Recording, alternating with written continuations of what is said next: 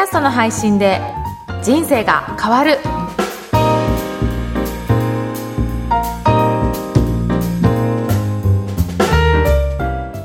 今回の配信はデザインから印刷、ポスティングまで一括お任せの広告代理店株式会社フリーウィンド代表取締役明石国隆さんのご提供でお送りさせていただきます。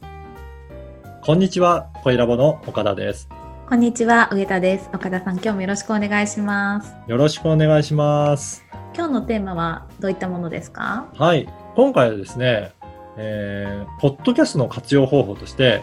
顧客フォローにポッドキャストを活用するという、そんなテーマでお送りしたいと思います。はいこれまでいろんな活用法を聞いてきましたけど、今回は顧客フォローなんですねそうですね。あの、これ、どういったことか。今まではどちらかというと、自分のビジネスにつなげて売り上げを上げるっていうようなご紹介が多かったと思うんですけど、はい実はですね、いろんな対応していくうちに、まあ、こういうふうにお客さんのフォローをするために使えるなっていうのがあって、うん最近そういったご提案もさせていただいてます。ではい。どういうことかっていうと、うん。例えばですね、顧問先の、えーお客さんが多いような、事業さんとかだ,、だとすると、はい。まあ、一人一人にいろいろ説明するのって、まあ、電話とか、直接お会いしてとかだと、やっぱり時間かかると思うんですよね。うん。100社を超えるような顧問先を持っているような事業さんも、まあ、大勢いらっしゃると思うんですが、うん。そんな場合、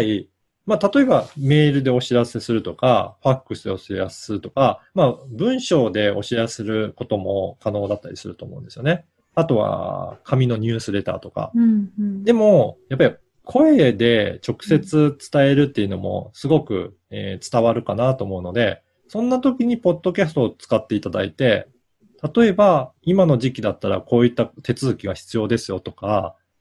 えー特に今、あのーコロナの、えー助成金とかいろいろ出てると思うんですけど、うんそうするとこんな助成金も対応になりますよとか、まあそういったお知らせを、まあ、あのー声を使って細かい説明までできるっていうのも魅力的かなと思います。あとはですね、えー実際に、えー会員のが多いようなコミュニティを運営しているような方ですね。うん何百人とかいるような会員のコミュニティだと、それもトップの方が思ってる思いを一人一人に説明するのって大変だと思うんですが、うんこういったポッドキャストとかを使って、えー音声で説明するっていうのもすごく伝わっていくんじゃないかなと思います。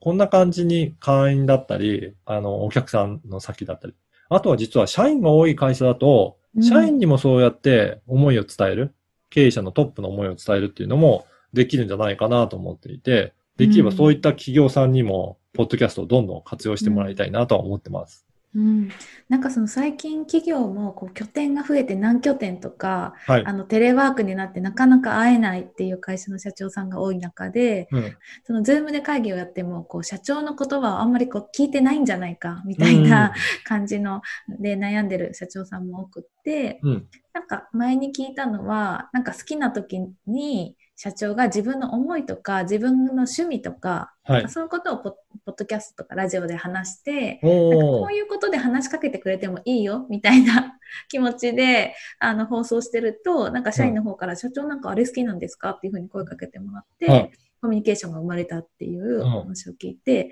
はいなんか。もちろんその社長としてこのメッセージを伝えたいとか、うん。コミュニティ主催者としてこのメッセージをっていうのもいいんですけどなんかそういうこのなんていうか話しかけてもらうハードル、ねネタみたいな感じあそもあんな感じです、そんりますよね。な感じです。ははい。い。下げるためにもこう活用できるのかなと思いました。いや、それもすごいいいですよね。あの、うん。まさに、ポッドキャストってその方の人柄が伝わるので、うん。あの、最近あったこととか、プあの、ちょっとした、あの、プライベートだったりとか考えてることも、あの、言っていただければ、それが話のきっかけとなって、いろいろ話題にもなると思うので、実はそういったのも発信してみると、例えば、普通の配信の方でも、うんえー、ツイッターでメッセージいただいたとか、うん LINE とかで、えーコメントいただいたとか、なんかそういったこともあるみたいなので、やっぱりそういったところから話のきっかけになって、いろいろ話題にもなっていくと、すごくコミュニケーション取れていいですよね。うんですね。なんかね、ビジネスのその、もちろん本質もだけど、その周りの話も意外と必要だったりするかもしれない。そうですね。ぜひぜひそういうふうに、いろいろ、あの、コミュニケーションを取るツールとしても活用していただければなというふうに思います。はい、わかりました。それでは今日は顧客フォローにポッドキャストを活用についてお届けいたしました。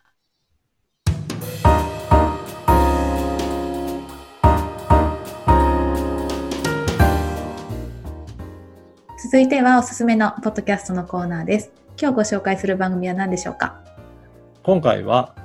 綺麗のその先にあるあなたの世界をご紹介したいと思います。はい、お願いします。はい。これはですね、ヨガピラティスティーチャーのミファさんと、うんビューティークリエイターのミエさんが、えーお送りする番組で、これ、どちらのお二人とも、まあ、美容系の、まあ、お仕事をされてるようで、このアートワークもなんか素敵な感じですよね。うんうんうんあの検索でうん「綺麗って入れただけで出てきました。そうなんですよね。うんなんか、本当に、えっ、と、それでお二人姉妹なんですけど、うんうんなんかあのー番組の冒頭でもおっしゃってるように、なんか姉妹なんだけど考え方は全然違ったりとか、うん。でもお互い、えーそれぞれの良さをなんか認め合って、お美容系のこともやってるし、うん。いろいろ話は合うということで、うん。いろいろ相談しながら、いろんなあの美容にまつわることとか、いろいろお話を